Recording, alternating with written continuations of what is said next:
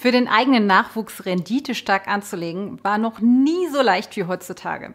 Und trotzdem nutzen dies viele Eltern gar nicht und lassen Ersparnisse einfach auf dem Kindersparkonto verkümmern.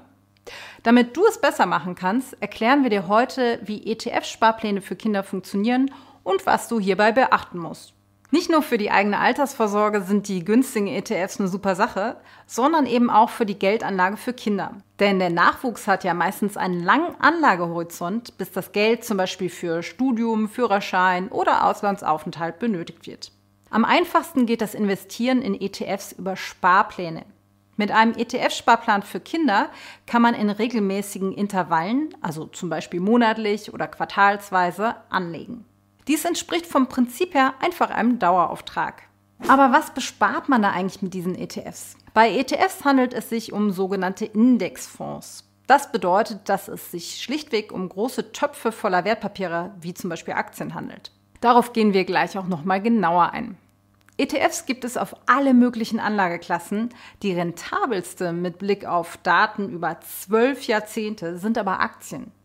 Ein Aktien-ETF kann verschiedenste Branchen und Länder abbilden, bis hin zur kompletten Welt. Durch diese Vielzahl an Aktien trägt man kein Einzel- oder Branchenrisiko, wenn man es richtig macht. Sollte also ein Unternehmen pleite gehen oder sogar eine ganze Branche abschmieren, beeindruckt das den langfristigen ETF-Anleger nicht. Somit umgeht man komplett das Risiko, das man bei Einzelaktien oder kleinen Fonds trägt. Banken verkaufen einem übrigens gerne teure, aktiv gemanagte Fonds. Aber nicht nur die Kosten sind ein Problem, die aktiven Fonds rentieren fast alle über lange Zeiträume deutlich schlechter. Davon sollte man also die Finger lassen. Was sind denn nun die Vorteile vom ETF-Sparplan für Kinder? Zunächst ist diese Form der Kapitalanlage super pflegearm. Einmal eingerichtet ist man mit der Nummer durch und muss sich um nichts mehr kümmern. Und da ETFs ja wie beschrieben einen gesamten Markt abbilden, muss man sich auch nicht mit dem täglichen Marktgeschehen oder Unternehmenskennzahlen rumschlagen. Das Auf und Ab an der Börse kann dir also am allerwertesten vorbeigehen. Deswegen nennt sich ein solches Investieren auch Buy and Hold, also kaufen und halten. Selbstverständlich kannst du Sparraten jederzeit anpassen oder auch per Einmalanlage größere Beträge direkt in den ETF schieben. Man ist also super flexibel. Auch Großeltern, Paten und Co. können so jederzeit zum Vermögenszuwachs für den Sprössling durch eigene Einzahlung beisteuern. Die Auszahlung kann außerdem super variabel erfolgen. Man kann große Summen auf einmal entnehmen, in vielen kleinen Raten entsparen oder alles wild mischen. ETFs liegen im Sondervermögen. Das bedeutet, es ist egal, ob die Bank oder die Fondsgesellschaft pleite gehen, denn das Vermögen ist geschützt und außerhalb der Insolvenzmasse. Falls dich das Thema Risiken von ETFs genauer interessiert, schau dir unser Video dazu an. Welcher ist der beste ETF für Kinder? Dazu schauen wir noch einmal näher hin, was ETFs eigentlich beinhalten. Grundlage sind Indizes, habe ich ja schon erwähnt. Der hierzulande bekannteste Index ist der DAX, der die 30 größten Unternehmen Deutschlands beinhaltet. 30 Unternehmen ausschließlich in Deutschland sind aber keine gute Grundlage für einen risikoarmen Vermögensaufbau. Denn damit würde man unter anderem stark dem Länderrisiko unterliegen. Daher raten wir von solchen Schmalspur-ETFs ab und schauen auf größere. Der MSCI World zum Beispiel, der beinhaltet die größten 1600 Unternehmen der entwickelten Welt. Das ist schon mal ein anderer Schnack. Noch breiter ist der MSCI All Country World Index, der auch noch Entwicklungsländer umfasst. Hierin sind fast 3000 Unternehmen enthalten. Oder sein Pendant vom FTSE, der All World Index. ETFs auf diese beiden Indizes eignen sich daher wunderbar für eine Geldanlage für Kinder. Doch um nun einen ETF auf einen solchen Index erstehen zu können, braucht das Kind ein Junior-Depot. Als Eltern könnt ihr ein Depot genau wie ein Kinderkonto ganz einfach bei einer Direktbank eröffnen. Das Junior-Depot sollte kostenlos in der Kontoführung und die Transaktionskosten sollten pro Sparplan möglichst niedrig sein. Unter dem Video in der Beschreibung verlinken wir unseren Artikel, in dem wir genau erklären, was du zur Depoteröffnung für dein Kind brauchst. Nachdem du das Junior Depot für den Nachwuchs eröffnet hast, kannst du einfach in der Benutzeroberfläche einen sparplanfähigen ETF auf den FTSE All World, den MSCI All Country World Index oder den MSCI World Index aussuchen, der günstig ist und eine große Fondsgröße hat. Darauf richtest du einen Sparplan ein und fertig ist die Laube. Das kann man easy peasy alles selbst machen. Wer aber so 0,0 Bock hat, einen Sparplan aufzusetzen, kann auch Oscar nutzen. Die richten quasi für einen den Sparplan für Kinder ein. Dafür zahlt man aber hohe Gebühren, die langfristig ordentlich die Rendite schmälern. Da man, wie oben beschrieben, alles selbst machen kann und so einen Anbieter gar nicht braucht, raten wir grundsätzlich davon ab. Wie in der Grafik zu sehen ist, sparst du deinem Kind einen größeren vierstelligen Betrag, wenn du den Sparplan eigenständig anlegst. Je nach Höhe der Sparrate ist der Unterschied natürlich noch größer.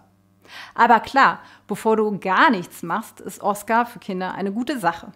Welche Renditen sind bei einem Sparplan für Kinder zu erwarten?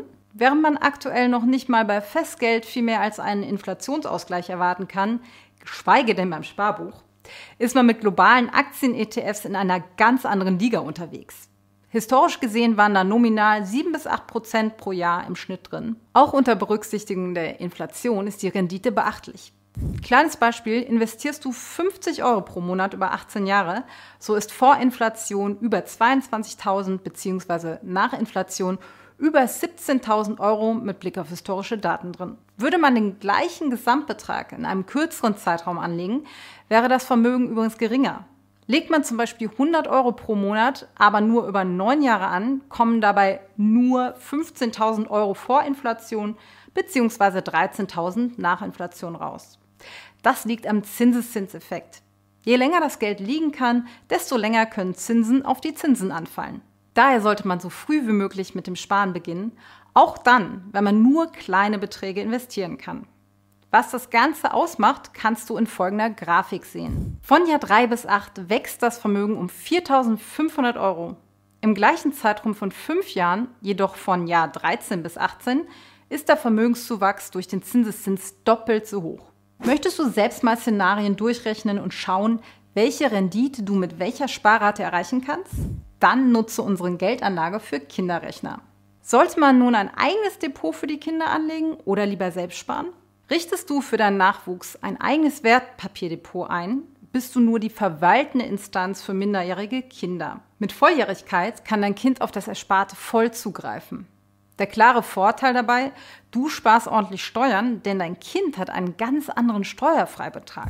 Hier kommen satte 10.581 Euro steuerfreie Gewinne pro Jahr für die Kleinen zusammen, da der Grundfreibetrag, also auch für andere Einkunftsarten, und der Sparerpauschbetrag geltend gemacht werden können.